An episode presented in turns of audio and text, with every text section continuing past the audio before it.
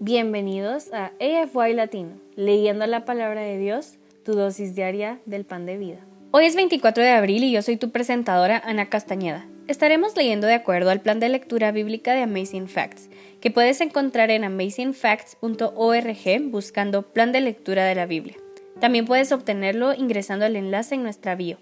Las lecturas de cada mes están basadas en los primeros 25 días del mes. Esto quiere decir que hay un número de días libres, en donde te puedes recuperar si te quedas atrás en las lecturas. Esto debería ser tu meta de leer la Biblia en un año muy posible. Gracias por unirte a nosotros en este viaje. Vamos a iniciar con una oración antes de comenzar la lectura de la palabra de Dios. Padre nuestro que estás en los cielos, santificado sea tu nombre. Gracias Señor por darnos la oportunidad de abrir nuevamente tu palabra. Gracias porque nos das un día más de vida y bendice para que estas palabras puedan ser penetradas en nuestro corazón y en nuestra mente. Gracias Señor por las personas que nos escuchan y dirígenos Señor para poder aprender y que no solo lo aprendamos sino también lo pongamos en práctica, lo que hoy nos tienes para enseñar. En el nombre de Cristo Jesús. Amén. El día de hoy leeremos los siguientes versículos desde la versión Reina Valera 1960. Estaremos leyendo Ruth capítulos número 2 y capítulo número 3, Salmos 93, Marcos capítulo 9 versículos del 1 al 13 y Primera de Corintios capítulo 15 versículos 29 al 58. Comencemos. Ruth capítulo número 2. Ruth escoge espigas en el campo de voz. Tenía Noemí un pariente de su marido, hombre rico de la familia de Elimelech, el cual se llamaba Boz. Y Ruth la moabita dijo a Noemí, Te ruego que me dejes ir al campo y recoger espigas en pos de aquel a cuyos ojos hallaré gracia. Y ella le respondió, Ve, hija mía. Fue pues, y llegando, espigó en el campo en pos de los segadores, y aconteció que aquella parte del campo era de Boz, el cual era de la familia de Elimelech y he aquí que vos vino de Belén y dijo a los segadores, Jehová sea con vosotros. Y ellos respondieron, Jehová te bendiga. Y vos dijo a su criado, el mayordomo de los segadores, ¿de quién es esta joven? Y el criado, mayordomo de los segadores, respondió y dijo, es la joven moabita que volvió con Noemí de los campos de Moab, y ha dicho, te ruego que me dejes recoger y juntar tras los segadores entre las gavillas. Entró pues y ésta desde la mañana hasta ahora, sin descansar, ni aun por un momento. Entonces vos dijo a Ruth, Oye, hija mía, no vayas a espigar a otro campo, ni pases de aquí, y aquí estarás junto a mis criadas. Mira bien el campo que cieguen y ciéguelas, porque yo he mandado a los criados que no te molesten. Y cuando tengas sed, ve a las vasijas y bebe del agua que sacan los criados. Ella entonces, bajando su rostro, se inclinó a tierra y le dijo, ¿Por qué he hallado gracia en tus ojos para que me reconozcas siendo yo extranjera? Y respondió vos, le dijo, He sabido todo lo que has hecho con tu suegra después de la muerte de tu marido, y que, dejando a tu padre y a tu madre y la tierra donde naciste, has venido a un pueblo que no conociste antes. Jehová recompense tu obra, y tu renumeración sea cumplida de parte de Jehová Dios de Israel, bajo cuyas alas has venido a refugiarte. Y ella dijo, Señor mío, hallé yo gracia delante de tus ojos, porque me has consolado y porque me has hablado al corazón de tu sierva, aunque no soy ni como una de tus criadas. Y vos le dijo a la hora de comer, ven aquí y come del pan, y moja tu bocado en el vientre. Y ella se sentó junto a los segadores, y él le dio el, del potaje y comió hasta que se sació y le sobró. Luego se levantó para espigar, y Booz mandó a sus criados diciendo que recoja también espigas entre las gavillas y no la avergoncéis, y dejaréis también caer para ella algo de los manojos, y, la y lo dejaréis para que lo recoja y no la reprendáis. Espigó pues en el campo hasta la noche, y desgranó lo que había recogido, y fue como un efa de cebada, y lo tomó, y se fue a la ciudad. Y su suegra vio lo que había recogido. Sacó también luego lo que había sobrado después de haber quedado saciada y se lo dio. Y le dijo a su suegra, ¿Dónde has espigado hoy? ¿Y dónde has trabajado? Bendito sea el que te ha reconocido. Y contó ella su suegra con quien había trabajado. y dijo, El nombre del varón con quien hoy he trabajado es vos. Y dijo Noemi a su nuera, Sea él bendito de Jehová, pues no ha rehusado a los vivos la benevolencia que tuvo para con los que han muerto. Después le dijo Noemi, Nuestro pariente es aquel varón, y uno de los que pueden redimirnos. Y Ruth la Moabita dijo, Además de esto, me ha dicho, Júntate con mis criadas, hasta que hayan acabado toda mi siega. Y Noemí respondió a Ruth, su nuera, Mejor es, hija mía, que salgas con sus criadas y que no te encuentren en otro campo.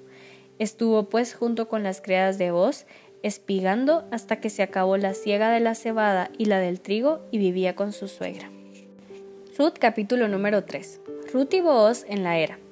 Después le dijo su suegra Noemí, Hija mía, ¿no he de buscar hogar para ti para que te vaya bien? ¿No es vos nuestro pariente con cuyas criadas tú has estado? He aquí que él avienta esta noche la parva de las cebadas. Te lavarás, pues, y te ungirás, y vistiéndote tus vestidos, irás a la era. Mas no te darás a conocer al varón hasta que él haya acabado de comer y de beber. Y cuando él se acueste, notarás el lugar donde se acuesta, e irás a descubrir sus pies, y te acostarás allí, y él te dirá lo que hayas de hacer. Y ella respondió, haré todo lo que tú me mandes. Descendió, pues, a la era, e hizo todo lo que su suegra le había mandado. Y cuando vos hubo comido y bebido y su corazón estuvo contento, se retiró a dormir a un lado del montón. Entonces ella vino calladamente y le descubrió los pies y se acostó. Y aconteció que a la medianoche se estremeció aquel hombre y se volvió, y he aquí una mujer estaba acostada a sus pies. Entonces él le dijo, ¿quién eres? Y ella respondió, Yo soy Ruth, tu sierva. Extiende el borde de tu capa sobre tu sierva, por cuanto eres pariente cercano. Y él dijo, Bendita seas tú de Jehová, hija mía, has hecho mejor tu postrera bondad que la primera, no yendo en busca de los jóvenes, sean pobres o ricos Ahora pues, no temas, hija mía, yo haré contigo lo que tú digas, pues toda la gente de mi pueblo sabe que eres mujer virtuosa. Y ahora, aunque es cierto que yo soy pariente cercano, con todo eso hay parientes más cercanos que yo. Pasa aquí la noche, y cuando sea de día, si él te redimiere, bien, redímate. Mas si él no te quisiere redimir, yo te redimiré. Vive Jehová, descansa pues hasta la mañana y después que durmió a sus pies hasta la mañana, se levantó antes que los hombres pudieran reconocerse unos a otros, porque él dijo, no se sepa que vino mujer a la era. Después le dijo, quítate el manto que traes sobre ti y tenlo. Y teniéndolo ella, él midió seis medidas de cebada y se las puso encima, y ella se fue a la ciudad. Y cuando llegó donde estaba su suegra, ésta le dijo, ¿Qué hay, hija mía? y le contó ella todo lo que con aquel varón le había acontecido. Y dijo, Estas seis medidas de cebada me dio, diciéndome, a fin de que no vayas a tu suegra con las manos vacías. Entonces Noemi dijo, Espérate, hija mía, hasta que sepas cómo se resuelve el asunto, porque aquel hombre no descansará hasta que concluya el asunto hoy. Salmos capítulo número 93. La majestad de Jehová. Jehová reina se vistió de magnificencia, Jehová se vistió, se ciñó de poder, afirmó también el mundo y no se moverá. Firme es tu trono desde entonces, tú eres eternamente. Alzaron los ríos, oh Jehová, los ríos alzaron su sonido, alzaron los ríos sus ondas. Jehová en las alturas es más poderoso que el estruendo de las muchas aguas, más que las recias ondas del mar. Tus testimonios son muy firmes, la santidad conviene a tu casa, oh Jehová, por los siglos y para siempre. Marcos capítulo 9 versículos del 1 al 13. También les dijo, de cierto os digo que hay algunos de los que están aquí, que no gustarán la muerte hasta que hayan visto el reino de Dios venido con poder. La transfiguración. Seis días después, Jesús tomó a Pedro, a Jacobo y a Juan y los llevó aparte solos a un monte alto, y se transfiguró delante de ellos. Y sus vestidos se volvieron resplandecientes, muy blancos como la nieve, tanto que ningún lavador en la tierra los pudo hacer tan blancos. Y les apareció Elías con Moisés, que hablaban con Jesús. Entonces Pedro dijo a Jesús, Maestro, bueno es para nosotros que estemos aquí, y hagamos tres enramadas, una para ti, otra para Moisés y otra para Elías, porque no sabía lo que hablaba, pues estaban espantados. Entonces vino una nube que les hizo sombra, y desde la nube una voz que decía, Este es mi Hijo amado, a él oíd. Y luego, cuando miraron, no vieron más a nadie consigo, sino a Jesús solo. Y descendiendo ellos del monte, les mandó que a nadie dijesen lo que habían visto, sino cuando el Hijo del hombre hubiese resucitado de los muertos, y guardaron la palabra entre sí, discutiendo qué sería aquello de resucitar de los muertos. Y le preguntaron diciendo, ¿Por qué dicen los escribas que es necesario que Elías venga primero? Respondiendo él les dijo, Elías a la verdad vendrá primero y restaurará todas las cosas. ¿Y cómo está escrito del Hijo del Hombre que padezca mucho y sea tenido en nada? Pero os digo que Elías ya vino, y le hicieron todo lo que quisieron, como está escrito de él. Primera de Corintios capítulo número 15 versículos 29 al 58. De otro modo, ¿qué hará los que se bautizan por los muertos sin ninguna manera los muertos resucitan? ¿Por qué pues se bautizan por los muertos? ¿Y por qué nosotros peligramos a toda hora? Os aseguro, hermanos, por la gloria que de vosotros tengo en nuestro Señor Jesucristo, que cada día muero. Si como hombre batallé en Éfeso contra fieras, ¿qué me aprovecha? Si los muertos no resucitan, comamos y bebamos, porque mañana moriremos. No erréis, las malas conversaciones corrompen las buenas costumbres. Velad debidamente y no pequéis, porque algunos no conocen a Dios para vergüenza vuestra, lo digo. Pero dirá alguno, ¿cómo resucitarán los muertos? ¿Con qué cuerpo vendrán? Necio, lo que tú siembras no se vivifica, sino mueres antes. Y lo que siembras no es el cuerpo que ha de salir, sino el grano desnudo, ya sea del trigo o de otro grano pero Dios les da el cuerpo como Él quiso, y a cada semilla su propio cuerpo. No toda carne es la misma carne, sino que una carne es la de los hombres, otra carne la de las bestias, otra la de los peces y otra la de las aves. Y hay cuerpos celestiales y cuerpos terrenales, pero una es la gloria de los celestiales y otra es la de los terrenales. Una es la gloria del sol, otra la gloria de la luna y otra la gloria de las estrellas, pues una estrella es diferente de otra en gloria. Así también es la resurrección de los muertos. Se siembra en corrupción, resucitará en incorrupción. Se siembra en deshonras, resucitará en gloria. Se siembra en debilidad, resucitará en poder. Se siembra cuerpo animal, resucitará cuerpo espiritual. Hay cuerpo animal y hay cuerpo espiritual. Así también está escrito fue hecho el primer hombre, Adán, alma viviente, el postrer Adán, espíritu vivificante, mas lo espiritual no es primero, sino lo animal, luego lo espiritual. El primer hombre es de la tierra, terrenal, el segundo hombre, que es el Señor, es del cielo. Cual el terrenal, tales también los terrenales, y cual el celestial, tales también los celestiales. Y así como hemos traído la imagen del terrenal, traeremos también la imagen del celestial. Pero esto digo, hermanos, que la carne y la sangre no pueden heredar el reino de Dios, ni la corrupción heredar la incorrupción. He aquí os dijo un misterio.